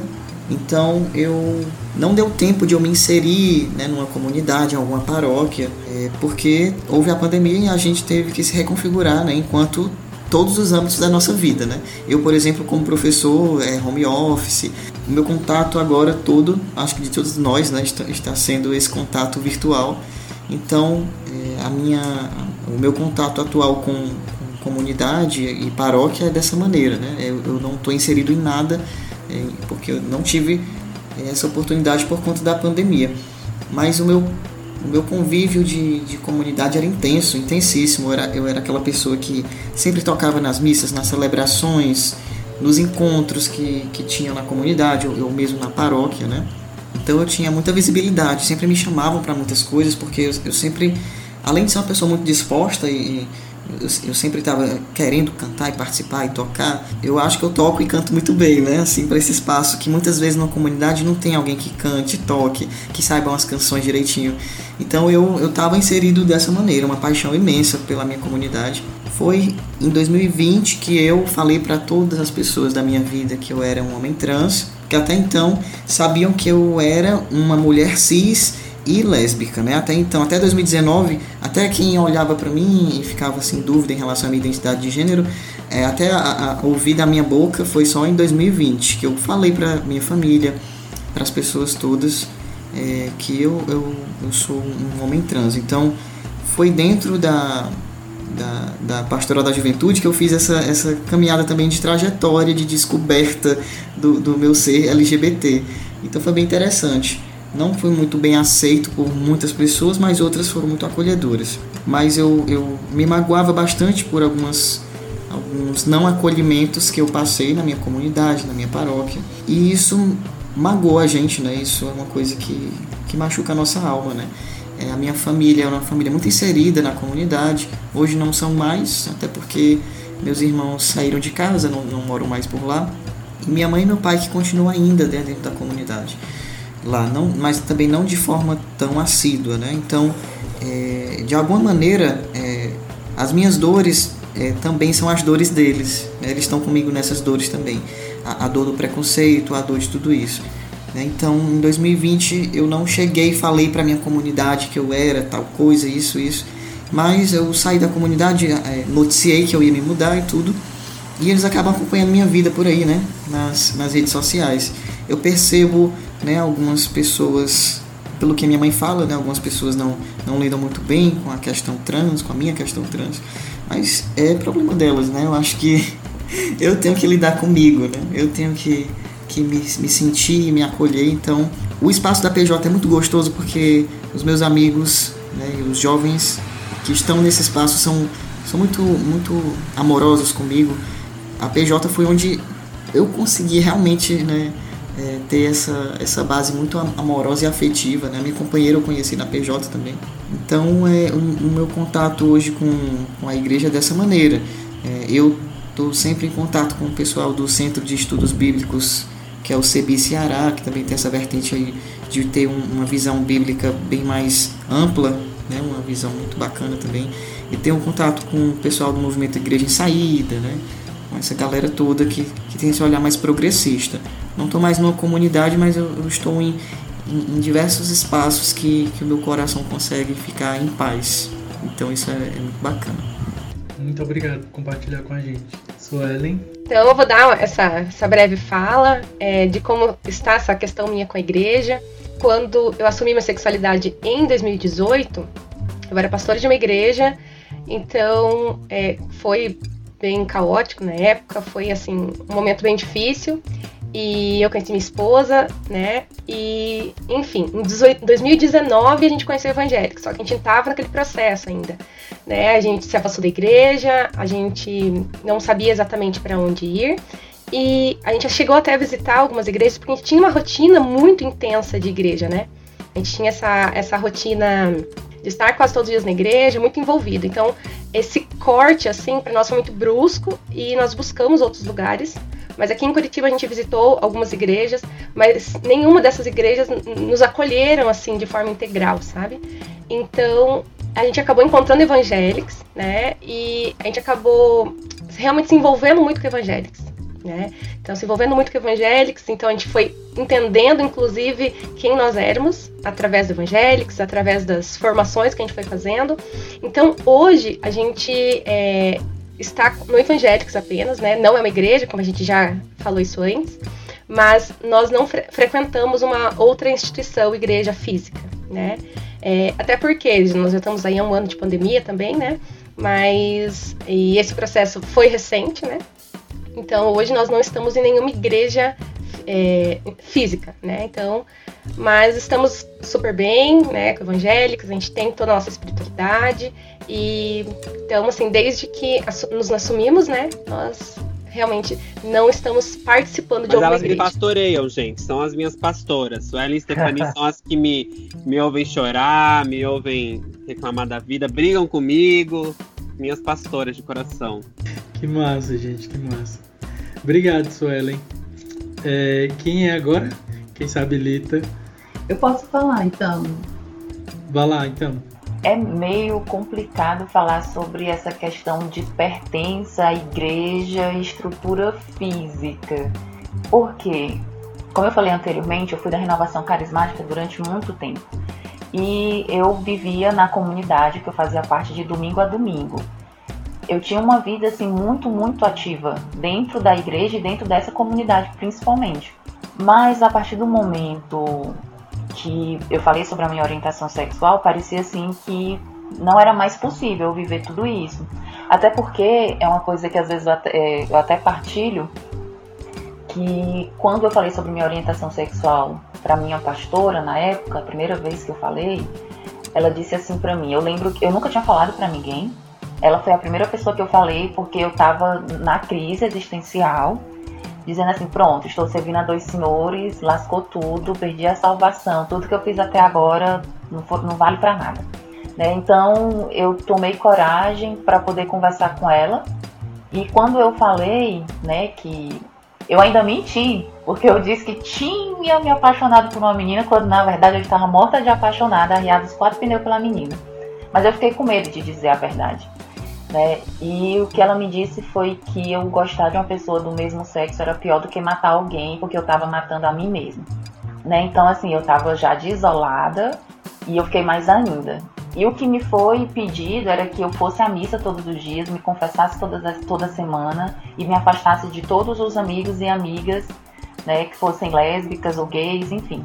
Então, é, o Diversidade, Universidade Católica do Rio, que foi o meu primeiro contato, depois a Universidade Católica Fortaleza, ele vem, de certa forma, me ajudar nessa reconciliação com a igreja, não com Deus, porque com Deus, a minha conversa com Deus foi bem antes dessa reconciliação com a igreja. E eu entendi no momento de oração de que Deus ele me acolhe e me ama do jeito que eu sou. E, e esse momento de oração, essa verdade de Deus na minha vida, ela se tornou tão profunda de que independente do lugar que eu esteja, que digam que eu não sou bem-vinda por causa da minha orientação sexual, isso não me atinge mais, porque eu sei que a vontade e o amor de Deus ele é muito maior do que as palavras né, dessas pessoas que às vezes nos negam. Né? Mas o que é que acontece? Eu sinto às vezes muita falta de ir à missa, por exemplo, mas eu não me sinto 100% confortável em ir à missa, principalmente na paróquia do meu bairro, porque eu fico me sentindo ET durante a missa, porque é paróquia de bairro, todo mundo praticamente se conhece. E na hora da comunhão, quando eu levanto para ir receber lá a comunhão, receber Jesus, eu me sinto assim fuzilada na ida e na volta. Principalmente se eu estiver acompanhada com a minha namorada, que já aconteceu e tipo, eu fico de mãos dadas e tudo, então os olhares é, se tornam ainda mais indiretos, né? Mais diretos, na verdade. Então, assim, a minha relação hoje com a igreja, ela tem uma certa distância por esses olhares de preconceito que ainda existem o Diversidade Católica Fortaleza e a Rede Nacional, o Núcleo Madalenas, assim, para mim é um suporte muito grande para que eu permaneça, porque eu me identifico com, com a igreja, com os dogmas, eu me identifico com essa fé. Durante a minha caminhada, eu nunca tive um interesse real de ir para uma igreja inclusiva, por exemplo, porque eu sempre quis e desde que eu conheci a igreja católica, eu, pronto, aqui é o meu lugar e é aqui que eu quero estar. E às vezes as pessoas questionam assim, ah, cara, como que tu tá numa igreja que não te aceita? Né? Eu estou numa igreja que tem um Deus que me aceita. E hoje o meu trabalho, minha militância enquanto LGBT dentro da igreja, dentro desse movimento que eu participo, é para que outras pessoas não sofram a mesma coisa que eu sofri, para que elas possam se forem machucadas de alguma forma, ter alguém que diga assim, não, não é assim, é possível sim que você concilie, concilie a sua orientação sexual ou identidade de gênero com a sua religiosidade. E mostrar que isso é possível, né, de que isso é real. Esse período da pandemia, para mim, trouxe um ponto positivo, que a comunidade que eu participava é uma comunidade que é conhecida internacionalmente, que eu me identifico profundamente com carisma, profundamente, assim, eu sou muito carismática, não tem como negar que eu sou carismática. E assim, durante a pandemia eu comecei a assistir às missas, né, de forma virtual, e isso para mim às vezes é um, um aconchego, sabe, para o meu coração, porque eu gostaria de estar novamente nesses espaços, eu gostaria de voltar a pastorear grupos de oração, eu gostaria, eu gostaria de vivenciar muitas coisas que hoje eu sei que não são possíveis simplesmente pela minha orientação sexual e que não deveria ser assim. Então eu costumo dizer de que esse é um vazio, de que Deus todos os dias ele vai lá, me pega no colo, é, enxuga minhas lágrimas, mas de que ainda existe um caminho muito longo para que a gente possa estar novamente né? Eu, Tibério também, que era da renovação carismática, e tantas outras pessoas, não só dentro da renovação carismática, mas para que a gente possa ter esse espaço que é nos negado. É isso, gente. É, Sávio, não vou falar nada. Sávio, por favor. Sobre a minha história né, com a igreja, sim, eu continuo até hoje na, na mesma igreja que, que eu congrego desde os 4 anos de idade. E assim, antes dela teve só outra que eu ia junto da minha mãe, né? E, é uma das memórias mais antigas que eu tenho da minha vida, assim, de infância, de eu brincando com um carrinho, aquela heteronormatividade né, compulsória, brincando com um carrinho na, nas paredes da igreja. Então, assim, a história da minha vida se confunde com, com a história de igreja, assim, de mais especificamente uma igreja, mas, né, de igreja no geral.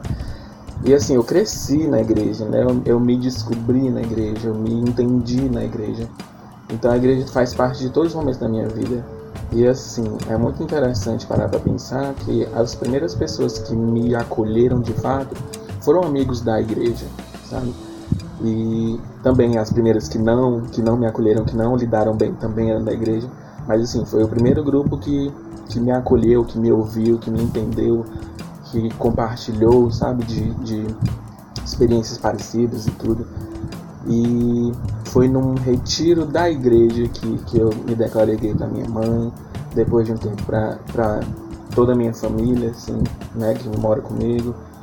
E é muito doido, assim, pensar que, que apesar de que, né, quando criança, a igreja não era esse lugar muito agradável para ser um jovem gay, a igreja também, de certa forma, se desenvolveu junto comigo, né? Também cresceu junto comigo. Então, obviamente, ouvi coisas desagradáveis, tanto na igreja quanto em casa.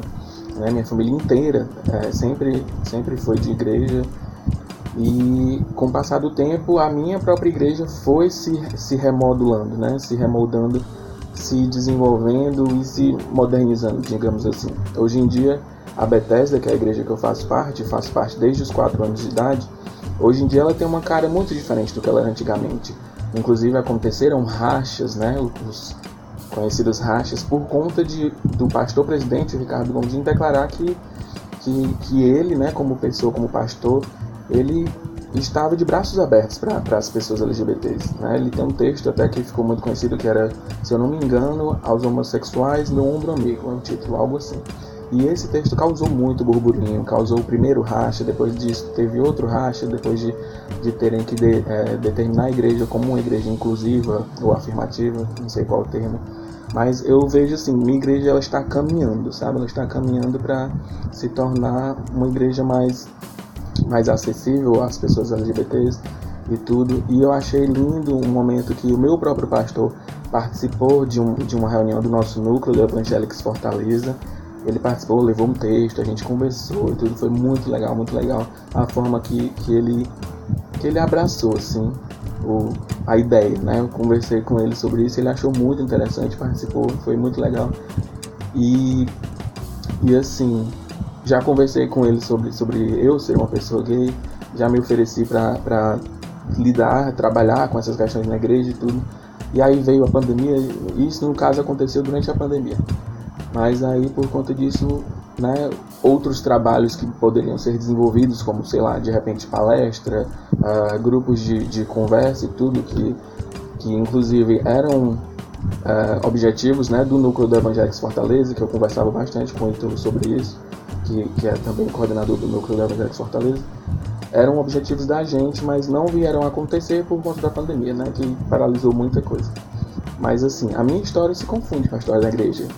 E, e eu me, me considero assim, uma pessoa resistente dentro da igreja. Às vezes colegas, colegas mesmo de luta, olham para mim, olharam para mim, já falaram que me consideravam extremista e eu fiquei, sabe, eu passei muito tempo com isso uh, badalando na minha cabeça e refletindo e eu, gente, será? Aí tentei mudar posturas e vi, cara, se tentar abrir um diálogo, tentar realizar essa conversa né, com as pessoas da igreja é ser extremista para você, eu, eu acho que é isso mesmo, sabe? Eu acho que é sobre, então, ser talvez esse extremista. Só que eu não enxergo isso como extremismo, mas, né, vai de cada um. E assim, é isso. A minha história até hoje está atrelada à igreja, especificamente a Igreja Bethesda. E eu, eu sou feliz, eu faço parte do Ministério de Louvor, eu ministro louvor, eu nunca me senti de forma nenhuma afastado, podado pela liderança da igreja. Então, assim, é um, é um lugar que atualmente eu sou feliz, graças a Deus. E eu encontro, sim, o um acolhimento. Graças a Deus também tem sido um lugar que, que traz questões políticas, sociais, que tem trazido um, um tem aberto né, um espaço até de diálogo entre eu e meus pais, entre minha família. Então, assim, tem sido muito precioso, sabe, a experiência de estar nessa igreja, de fazer parte e poder contribuir. É isso. Obrigado, Sávio. A Lia se animou toda aí, tua parceira de, de ministério, né? Colega de ministério também, ministra de louvor. é, Tibério, né? Por favor. É, Pois é, eu primeiro queria falar que eu fiquei muito emocionado vendo o Bob é, falar com a Sueli da relação de pastoreio dele com a Sueli, assim, essa relação de cuidado e de escuta, é, que é muito presente assim na, na, na, na igreja, é, que eu vivenciei na renovação carismática, mas que encontra um limite quando a gente fala que é LGBT, né? Que é, quer dizer, quando a gente quando a gente está se encontrando como se reconhecendo, a gente encontra esse limite. E aí toda essa essa essa acolhida, ela se torna algo doloroso e pesado. Por isso eu ver, ver, o, o Bob falando isso, é, essa, dessa relação com a Sueli é muito lindo para mim. Chega deu uma uma aquecida aqui no coração. mas enfim, é, eu fui fui fui da da renovação por oito anos, oito, não, sei lá, dez anos, não sei. E aí quando eu começo a me compreender e, e, e vejo que não dá mais para ficar escondido e tudo mais, eu, eu, fiz uma coisa assim que eu não recomendo, mas para mim deu certo, mas eu não recomendo. Eu procurei um padre aleatório assim e fui falar com ele e fui é, conversar com ele sobre isso. E deu certo. eu lembro que eu fui para uma confissão e eu fiz uma oração diante da cruz em que eu falava que eu ia me abrir inteiramente para Deus verdadeiramente. Eu pedia que ele se abrisse para mim verdadeiramente na figura daquele padre. E aí eu falei para ele que era gay, contei toda a minha história e tudo mais. E foi lindo, assim, porque o que ele me falou foi que, é, que Deus não criaria alguém é, para viver uma vida triste, assim, ou para viver escondido, ou para negando, viver se negando e tudo mais que isso não agradava a Deus, que, que o que agradava a Deus era a gente lutar para viver a nossa felicidade. Então, para mim, aquilo abriu portas. E foi e coincidiu com, com a Jornada Mundial da Juventude, que teve no Rio de Janeiro em 2013. E na jornada eu fui para o encontro da do Universidade Católica do Rio, que, tá, que eles organizaram um encontro de vários grupos eh, de LGBTs internacionais. E aí foi incrível, assim, porque para mim foi um, um, dos grandes momentos em que eu me senti realmente em comunhão e acolhido com as pessoas. Aí depois eu venho para Fortaleza e passo um tempo, eu saí da Universidade Católica Fortaleza e vou pro grupo e, e tô até hoje, assim. É, e, tipo, a relação com a, com a igreja é bem estranha, assim, tipo, é de altos e baixos. Porque em determinados momentos eu me pego, assim, lutando para permanecer nessa fé, assim, para não desistir. E outros eu tô muito bem, tipo, há duas semanas atrás acho que saiu aquele comunicado do Papa, né, sobre a benção dos padres da uniões é, homossexuais e, e tá, tá achando como pecado e tudo mais. E aí, tipo, você lê aquilo, aí aquilo te derruba, aí você passa um tempo mal e fala, ai meu Deus, o que é que eu estou fazendo aqui e tudo mais.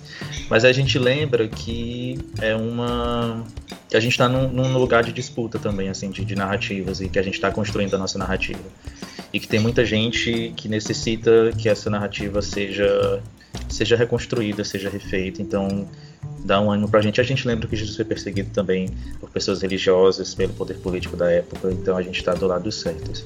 Mas hoje, tipo, eu tenho, eu, eu, participo, eu só sirvo no Diversidade Católica Fortaleza, para mim é meu lugar de missão, tanto de missão quanto de beber também, de, de, de, de me sentir em comunhão.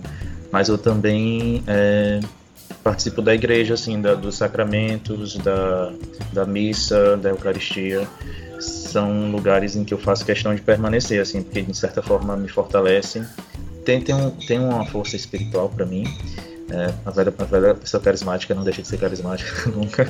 Então ela tem essa coisa do, espiritual, mas também tem uma, uma questão assim de afirmação mesmo, de estar lá e ser importante que as pessoas da minha comunidade, do meu bairro, saibam que eu sou gay, que eu estou lá comungando, que eu estou, não estou me furtando de participar, de estar em comunhão com Cristo, assim.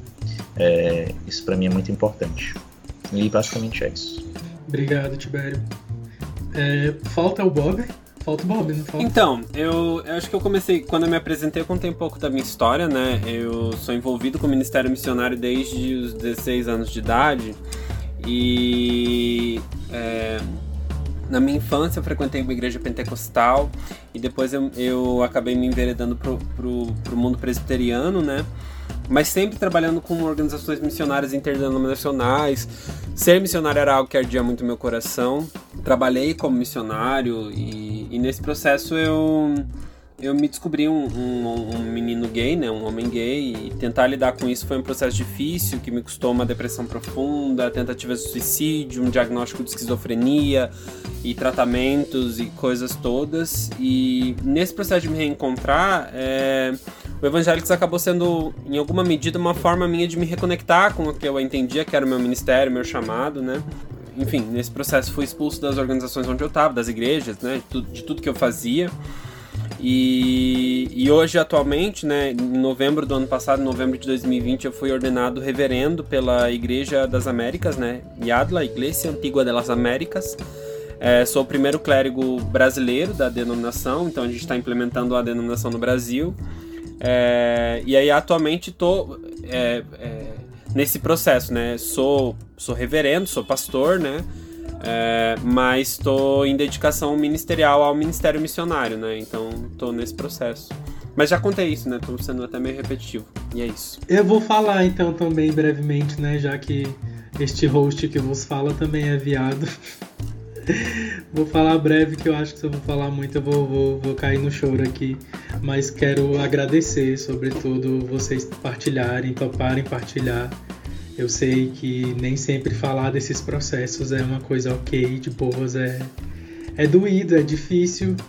Eu me identifico muito com o relato de todo mundo. É, eu também tive sorte de encontrar pessoas no caminho que.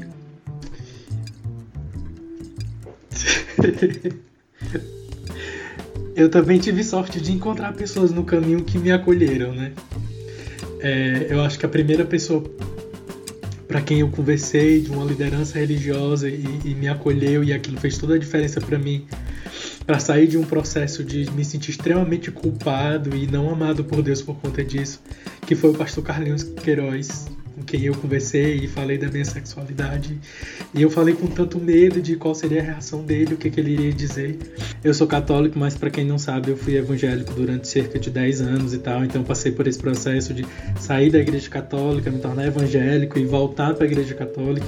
E aí, voltando para a igreja católica, eu entrei num processo vocacional, né, para me, me tornar frade da Ordem dos Frades Menores.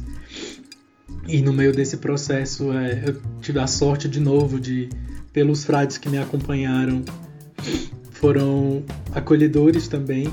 Eu não escondi dos meus promotores vocacional que eu era gay e, e, eles entenderam isso. Mas no meio desse processo eu, eu, eu conheci o Ronaldo, né? Meu companheiro. E isso fez. fez... Acho que eu não vou conseguir falar, desculpa. Ai. A gente entende, amigo, fica tranquilo. A gente compartilha desse, desse sentimento, dessas dores dessas alegrias também, né? Nem tudo é dor.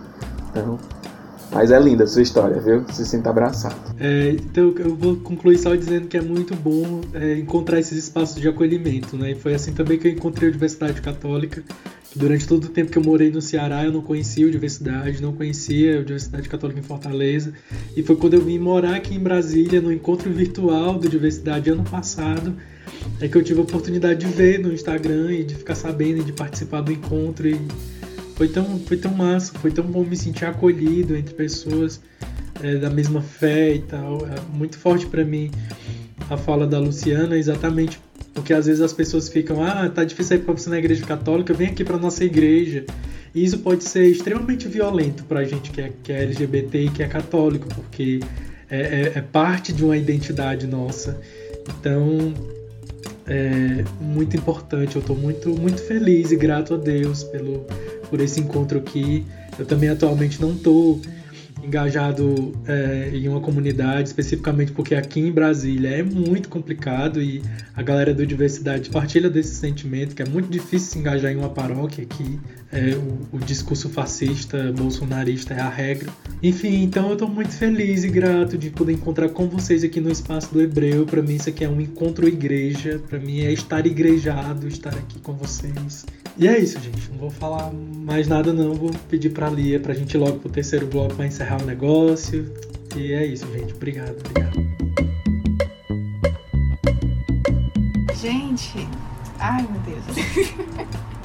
é, essa temporada teve um negócio muito doido que é de mexer muito com a gente, sabe? Então, assim, tivemos dois episódios que eu chorei, Lindomar hoje se emocionando também. Então, acho que essa droga que a gente está fazendo realmente mobiliza sentimentos muito, muito profundos e íntimos. Então, mais uma vez, é, a gente é muito grata, a gente fica muito grata por poder compartilhar isso com vocês.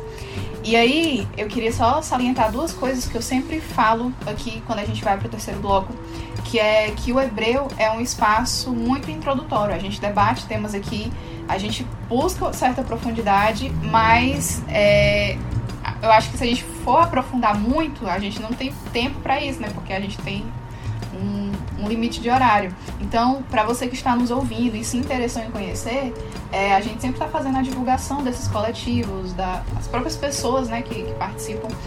Então, fica aí o convite para você conhecer mais. Então, a gente entra no nosso terceiro bloco, que é um bloco mais de perguntas, para a gente se encaminhar para o final mesmo. E nós recebemos uma pergunta no Curious Cat, que é a plataforma que a gente usa para receber perguntas anônimas. E, amigo, você tem alguma pergunta? Você recebeu alguma? Não, não, recebi não. Pronto, então temos essa pergunta aqui que eu achei ela muito interessante. Eu vou deixar aberta para quem quiser comentar, quem quiser responder. É, há padres, pastores, pastoras, é, no caso, há padres, pastores ou pastoras que acompanham vocês?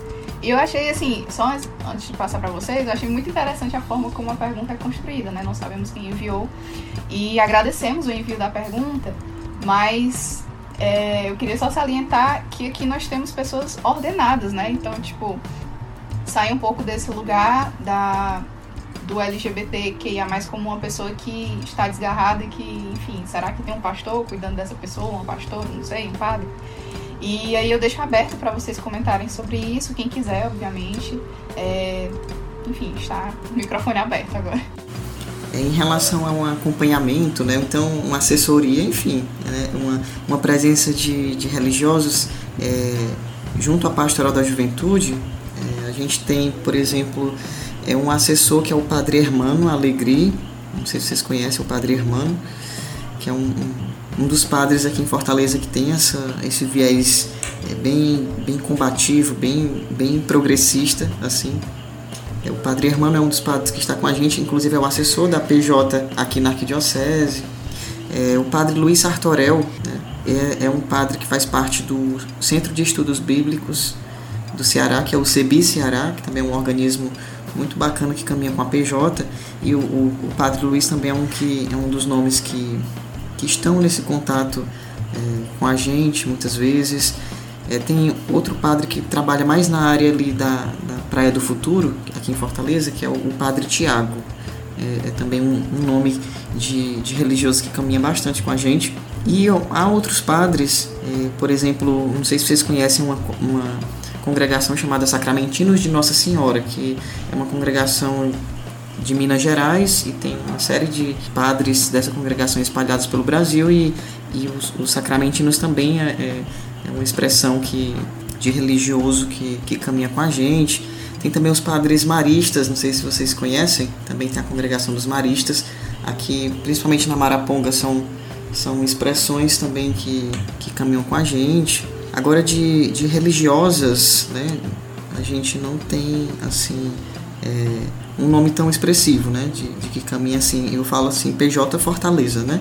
Mas a âmbito é, de PJ Nacional tem, tem religiosos e, religiosas que, que estão aí compondo, às vezes, assessorias é, em caráter nacional, mas aqui em Fortaleza são esses nomes mais específicos, né? Nomes próprios, né? Nomes de padres mesmo que eu, que eu falei e, e algumas congregações também que que caminham com a gente. Então não não somos essas pessoas desgarradas, né? A gente tem tem religioso e religiosa que caminha com a gente, né? Que, que, que faz aí esse essa batalha, né? essa luta com a gente, que compõe aí. Calu pediu para falar. Diferente do João, eu já não posso citar nomes, né? Porque algumas existem muitos religiosos, existem congregações que nos acolhem, né? Que nos ajudam uma confissão, um acompanhamento espiritual, sempre que a gente precisa, como o Tibério bem trouxe, né? Os nossos encontros que acontecem em algumas paróquias em Fortaleza, mas o nosso trabalho é um trabalho que é muito delicado.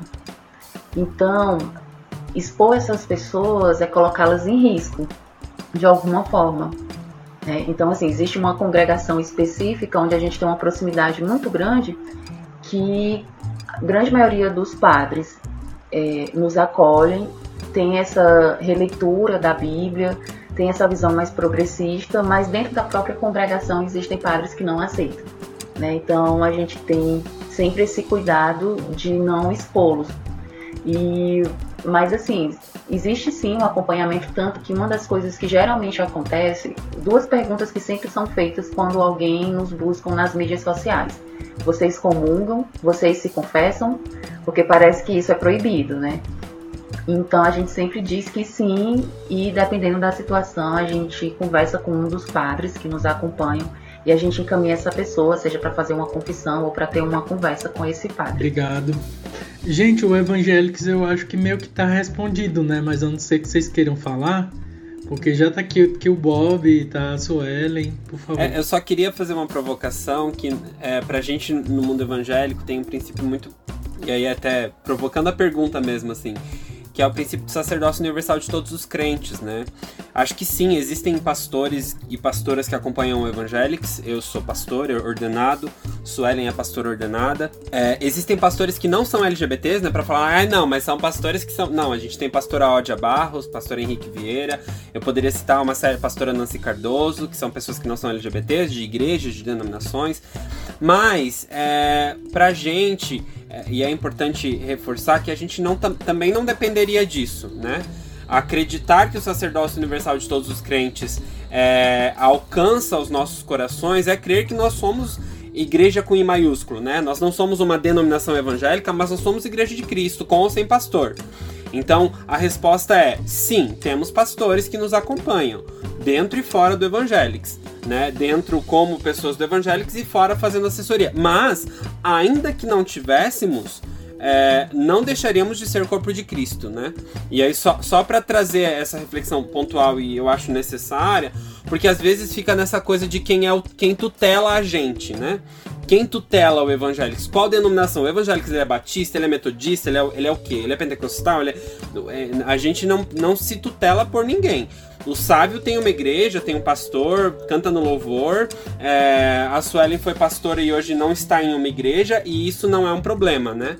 Nós não somos nem não somos inimigos de igrejas, né? É, mas também não, não precisamos é, de disso, né? Enfim. Não sei se fez sentido minha resposta, mas só para trazer uma provocação, é, no sentido de que às vezes é uma tentativa de deslegitimar o movimento evangélico de uma forma geral é isso. Ah, mas e aí? Quem é o pastor, né? E pra gente, é, apesar de termos, não precisaríamos, né? Beleza. Ótima provocação, Bob. É, então, vou pedir é, para vocês dizerem, e aí uma pessoa de cada grupo, né? É, onde que a gente encontra é, os grupos, os núcleos e tal. E se alguém quiser contribuir, como é que pode contribuir? A gente tem as nossas mídias sociais, né? Estamos com o site em andamento também, então até pelo site a gente tem um, um acesso que dá para contribuir bem é, e saber como contribuir, né, com, com evangélicos. Mas normalmente essa, essa dinâmica de, de contato acontece aí mediante, seja pelo Face, seja pelo Instagram, né? Bob tá até colocando o site ali, do Evangelics. Então lá tem né, o contato de todo mundo e por lá dá para contribuir, se comunicar, é, se precisar de acolhimento, aconselhamento, é, buscar algum núcleo, né, até para saber qual é o núcleo mais próximo. No momento a gente não, não tá podendo sair mesmo, os núcleos estão sendo é, online, né? Mas quando é, a gente puder ter esses encontros, então é interessante que cada um tenha o seu núcleo pertinho de casa para poder fazer essa aglomeração que a gente está com saudade. Em síntese, gente, visitem o site do Evangelics. Exatamente. É, Tibério, você fala pelo, pelo Diversidade? Oi, falo sim. Então, assim, quem tiver interessado em encontrar algum dos grupos da Rede Nacional de Grupos Católicos LGBT pelo Brasil, é, ou quiser, sei lá, criar um grupo na sua cidade, é, você pode procurar no Instagram, é, Rede Católicos LGBT, ou no site, é, redecatolicoslgbt.com.br certo? E aí, o Diversidade Católica Fortaleza, nossa arroba é Diversidade Católica Underline Fortaleza no Instagram e no Face Diversidade Católica Fortaleza. Podem procurar, a gente está super aberto para conversar, para bater papo e se você quiser de alguma força ou desabafar, procura a gente. Obrigado. João? É quem tiver interessado para para ter esse contato com a PJ aqui de Fortaleza, a gente tem o Instagram, que é arroba PJ Fortaleza, a gente também está no Facebook, também Pastoral da Juventude, Arquidiocese de Fortaleza. E quem quiser ter acesso a materiais da PJ, é, enfim, a saber histórico da PJ e outras informações, tem o site da PJ Nacional, que é www.pj.org.br. E é isso. Massa, obrigado, João. Gente, aí a gente vai pedir para vocês fazerem é, as suas considerações finais e a gente sempre pede que vocês indiquem alguma coisa. Pode ser um livro, um filme, um documentário, um canal no YouTube, um perfil, enfim. Então, uma indicação e as suas considerações finais. Vou começar com o Bob, por favor. Ai, obrigado, gente. É, bom, eu queria dizer para vocês que a Bíblia fala que a graça de Deus se manifestou salvador a todas as pessoas e que não há padre, pastor, igreja que possa decidir quem pode ser alcançado pela graça ou não. E se você tá ouvindo isso aqui e isso te gera algum tipo de desconforto ou angústia, a gente tá aberto para conversar. Não só com você que é LGBT, mas você que é mãe, pai, pastor, a gente tá aqui para conversar enquanto evangélicos pela diversidade. Eu queria agradecer demais a oportunidade, dizer que estamos junto. É um prazer ter vocês na caminhada. Glória a Deus porque isso é avivamento, isso é sopro de ruá, é o Espírito Santo que move, eu creio nisso. E para minha indicação, eu quero indicar o livro Vocação para Igualdade, da pastora Odja Barros e do Paulo Nascimento. É, e eu acho que é, é isso que eu posso indicar nesse momento. E é isso, gente. Obrigado. Eu vou me despedir aqui. Eu não vou poder ouvir as outras considerações nesse momento, mas eu vou ouvir no podcast, porque eu amo vocês, mas eu preciso mesmo ir, tá bom, gente? Valeu, demais mesmo, mesmo, mesmo. Obrigado, Bob. Um cheiro. Aí vamos pelos coletivos, então, né? Já que o Bob começou, Suelen, Sávio. Sávio, pode ser? Ai, gente, foi primeiramente uma honra estar aqui com vocês. Nossa, foi realmente, como o Bob disse, um sopro de vida, assim, nesse momento tão, tão difícil. É, é trazer, né, novas energias, novas forças para continuar nessa caminhada da gente. E, nossa, prazer demais conhecer a galera que está aqui junto comigo conhecer e bater esse papo com vocês, Lia e Lindomar, foi incrível. E assim, para indicar, eu sou muito das redes sociais, né? Eu sou bicho de Instagram, Twitter. Eu gosto muito de ver a, o que a Ana Esté tem postado, né? Inclusive ela já, já participou aqui. A Ana Esté, que é reverenda, sapatão teóloga, eu acho maravilhoso. Eu já assisti muitos vídeos dela. A reverenda, né? A primeira reverenda Transamérica Latina, Alexia Salvador maravilhosa, também acompanho tudo que ela posta. O Murilo Araújo, né, ativista e criador de conteúdo no Instagram, no YouTube. E fugindo já um pouco dessa teologia queer, o Ronils Pacheco, que ele vai falar né, nas redes sociais dele sobre teologia preta, teologia negra, que é pastor auxiliar, ativista. Então, todas essas pessoas assim têm coisas excelentes para acrescentar nas nossas vidas, são pessoas maravilhosas e são pessoas que eu acompanho assim com muito afinco. Então, muito obrigado, gente. Foi maravilhoso compartilhar e ouvir todos vocês, todas vocês, todos vocês. Viu? Obrigado, um abraço, gratidão. Obrigado, amigo. Sueli? Bom, eu também quero agradecer realmente o convite. Foi maravilhosa essa conversa. Realmente, assim, renovou né, os meus ânimos. Né? Essa pandemia deixa a gente né, um pouquinho mais para baixo. Foi ótimo essa conversa. Realmente quero levar é, para fora do, né, desse podcast, né? Conhecer mais vocês. E para indicar, bom, é, o Bob já indicou, sabe, indicou também. É, gosto muito da Reverenda Mister, também é, acompanha por rede social. Tem a pastora Odia Barros, que o Bob já falou. Tem a Priscila Barreto, que eu acho excelente também, né? É, André Muskov, então assim, são grandes nomes aí que é, eles têm muita coisa, são pesquisadores, são pessoas que né, é, têm muito a agregar.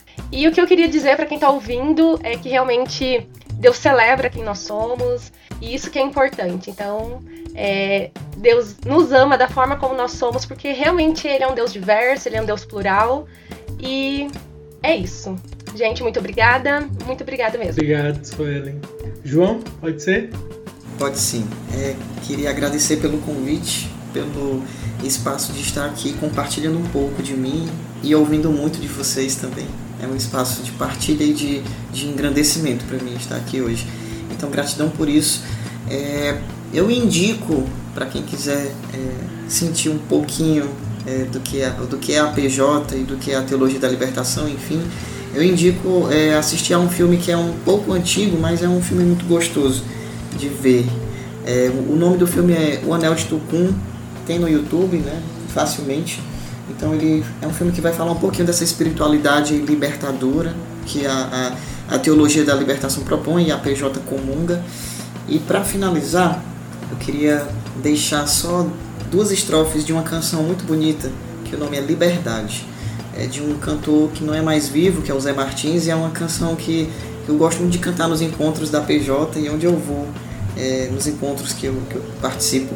Então, para vocês, eu deixo esse trechinho final.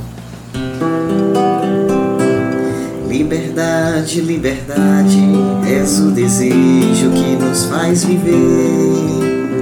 És o grande sentido de uma vida pronta para morrer.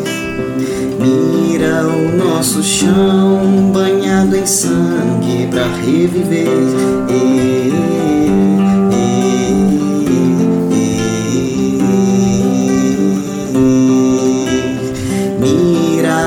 Nossa América banhada em morte para renascer.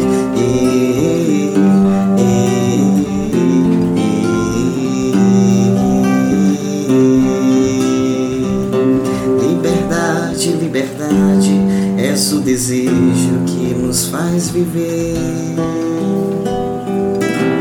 Gratidão, gente, por hoje. Muito obrigado. Ai, meu Deus. A gente que agradece, João. É... Lu, pode ser? Gratidão, muita, muita gratidão pelo convite inicialmente. É, foi incrível esse momento de partilha. É, é, sempre muito gratificante a gente poder ouvir é, os nossos irmãos. Acho que é até mais gratificante do que poder falar sobre a nossa experiência. É, como indicação, eu indico o livro da Cris Serra, que é O Viemos para Comungar, é, os, grupos, os grupos de católicos LGBT brasileiros e suas estratégias de permanência na igreja. É um livro assim muito bom, né, vale muito a pena a leitura.